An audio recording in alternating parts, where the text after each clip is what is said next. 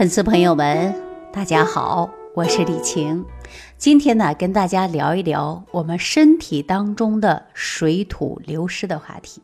很多粉丝朋友啊，都有过急性腹泻的经历。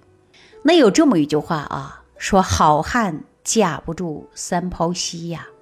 腹泻呢，其实从中医的角度来讲啊，是很伤身体的。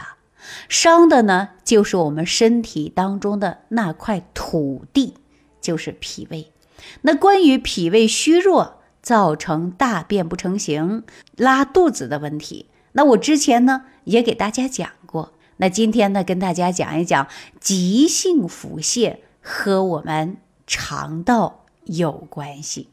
那急性腹泻呢，我们要想止泻，就应该呀马上得加固身体的堤坝，防止水土流失。为大家举个简单的例子，大家就明白其中的道理了啊！我们国家近些年来呀，因为黄河、长江地区水土流失很严重，那所以呢，为了保护耕地，国家才提出来的防止水土流失的口号。那国家要防止水土流失，是要保护耕地。那只有把耕地保护好了，我们才能够丰收粮食。那咱人要保证不会被饥饿而困扰啊。那咱人体呢，其实也一样啊。肠道当中就像一条大河的河道，如果没有加固，那不仅是河水当中的物质被白白浪费，同样呢，也会造成身体的营养不断的流失。这就是身体当中的水土流失啊。而且流失的越多，那腹泻的症状和水土流失是很像的呀。那很多人呢，其实呢都有腹泻的问题，而且呢都经历过。它不是肠胃炎，也没有什么别的疾病，但是呢稍微吃点刺激的食物，在肚子里咕噜咕噜的就开始呐喊了。有的人早上起来呀，风一吹，哎，马上去厕所。啊，马上呢，肚子凉的就受不了了。我曾经呢接待这样的一位粉丝朋友啊，他呢年龄不大，三十岁，姓孙啊，准备考研究生。那学习期间呢，他每次模拟考试成绩都挺好的，结果考研考两次都失败了。周围的朋友啊，包括父母都感觉很奇怪，问他是不是紧张了呀？小孙说确实很紧张，而且一紧张就肚子疼，就想上厕所。你说这他能够安心考试吗？就是因为这个腹泻，让他两次考试啊都失败了，是不是非常可惜？我还记得呢，有这样的一个案例啊，就是腹泻错过了火车，但是呢，这位小孙呢，错过了是人生当中考研的机会，考了两次嘛。他说了这些之后呢，我也感觉很惋惜。那么你说一个优秀的人，却让腹泻。给自己留下遗憾，他说不准备再考了啊。而关键在于什么呢？他这个腹泻他太突然了，刚吃进去的东西马上就想去排，一点没有转化和吸收的营养物质。那对身体来说，这是不是水土流失啊？久而久之的就会形成了大问题。所以今天呢，我就跟大家讲一讲关于腹泻的知识，让大家呢能够在生活当中做好防范。对预防要有三防。防止疾病突发，防止疾病复发，防止小病变成大病。那任何疾病的产生都有原因的。如果你在日常生活当中做到这三防，你还用打针吃药吗？你还用去担心到医院开刀手术吗？所以养生的真谛就是点点滴滴的生活细节当中。那我们在生活当中啊。是不是经常要注重这些细节呀？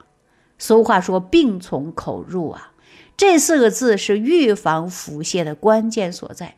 第一点呢，要注意饮水的卫生。大家听过这句话没有？说水是生命的源泉。我告诉大家啊，水不仅是生命的源泉，也是那些细菌、微生物的生命源泉呢。一旦你饮用水喝得不干净，那水中有害物质，这个微生物进入你身体里边安家落户了，在你的肠道里边，那肯定就出问题了呀。所以我建议大家喝白开水，不要啊打开喉咙使劲的往里灌，这不对的啊，有小口慢慢喝，要学会品尝水的滋味儿。有的人说水有什么滋味啊？我告诉大家，水其实很甜的，它虽然是无色无味儿，但是你慢慢品，它还是一种甘甜的味道的。当你生病的时候，你觉得它就像药一样苦涩。当你想哪一种味道，其实啊，一切都是由心而生的。不过呢，面对腹泻呀，我们还是要多喝开水，而且呢，要慢慢的喝，小口啜饮。第二个方面呢，就是吃。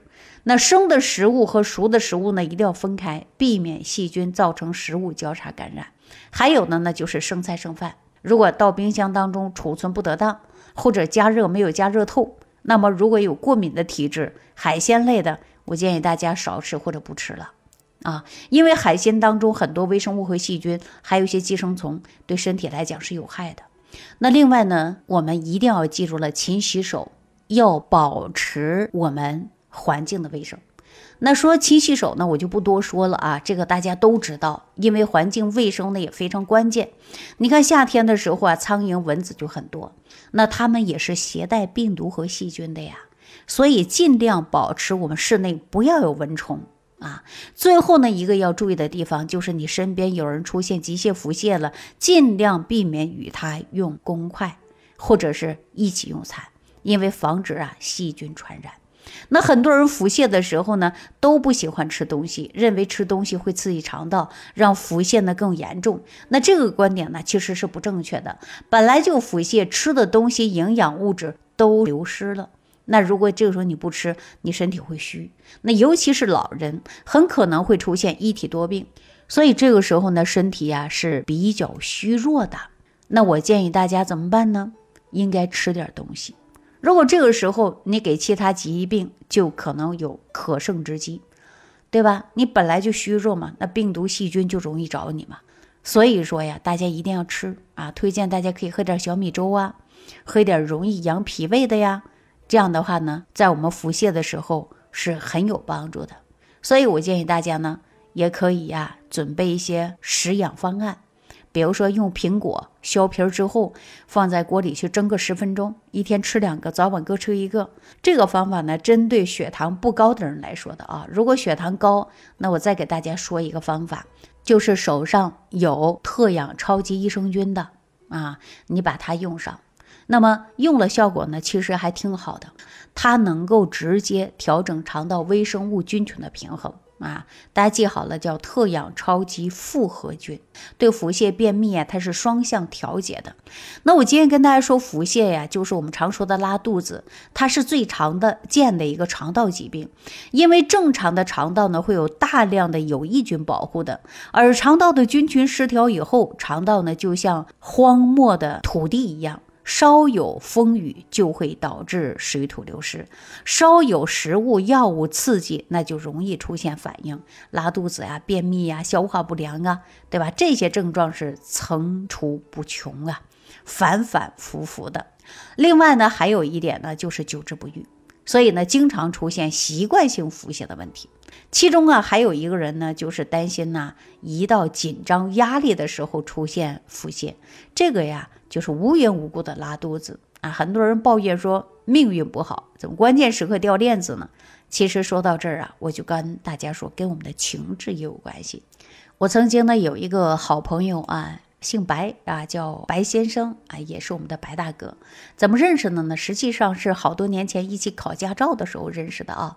男人呢，在操作机械方面天生可能比女人就有优势。平时练车呢，确实练得挺好，技术非常不错。其实我经常会向他请教。可是最后的时候临考试啊，这个白大哥怎么样？莫名其妙的拉肚子，肚子疼的不舒服，总想去厕所。看他的样子，我当时就明白为什么会拉肚子情况。那我随身呢也带有的是。益生菌啊，当时呢还有点不好意思。另外呢，第一场考试之后啊，他确实是失败了。我知道呢，这是心理因素造成的。后来呢，我就给他了一些益生菌啊，我说你没事啊，就吃一吃。在下次再约考的时候，我相信你一次就能过。这是什么呀？这就是自己呀情志导致的。那我们经常说叫自酿浊毒嘛，过度的紧张，所以说就腹泻。我相信生活当中是不是有很多人就这样？比如说要上台讲话了，哎呀，着急上厕所，哎呀，一紧张就开始着急啊，也有这种情况。所以说呢，我建议大家啊，如果这种的情况啊，就应该从心理来调整，从情绪上来调理，不要为难自己，是不是啊？这次不过，下次再过嘛。你看考个驾照啊，弄得反复性的去厕所，是吧？所以说呢，一是从心理因素，另外呢。口服益生菌也可以帮助我们肠道菌群达到一定的平衡。好了，那今天呢，对于腹泻的话题呢，我就跟大家呀聊到这儿。如果大家也经常出现的腹泻，或者是情绪引起的，或者是因为肠道菌群失调引起的，我都希望大家多多重视。因为长期腹泻或者大便不成形，就容易出现身体上的水土流失。好，那今天的话题呢，就跟大家聊到这儿了。感谢朋友的收听下期再见。感恩李老师的精彩讲解。如果想要联系李老师，您直接点击节目播放页下方标有“点击交流”字样的小黄条，就可以直接微信咨询您的问题。祝您健康，欢迎您继续收听。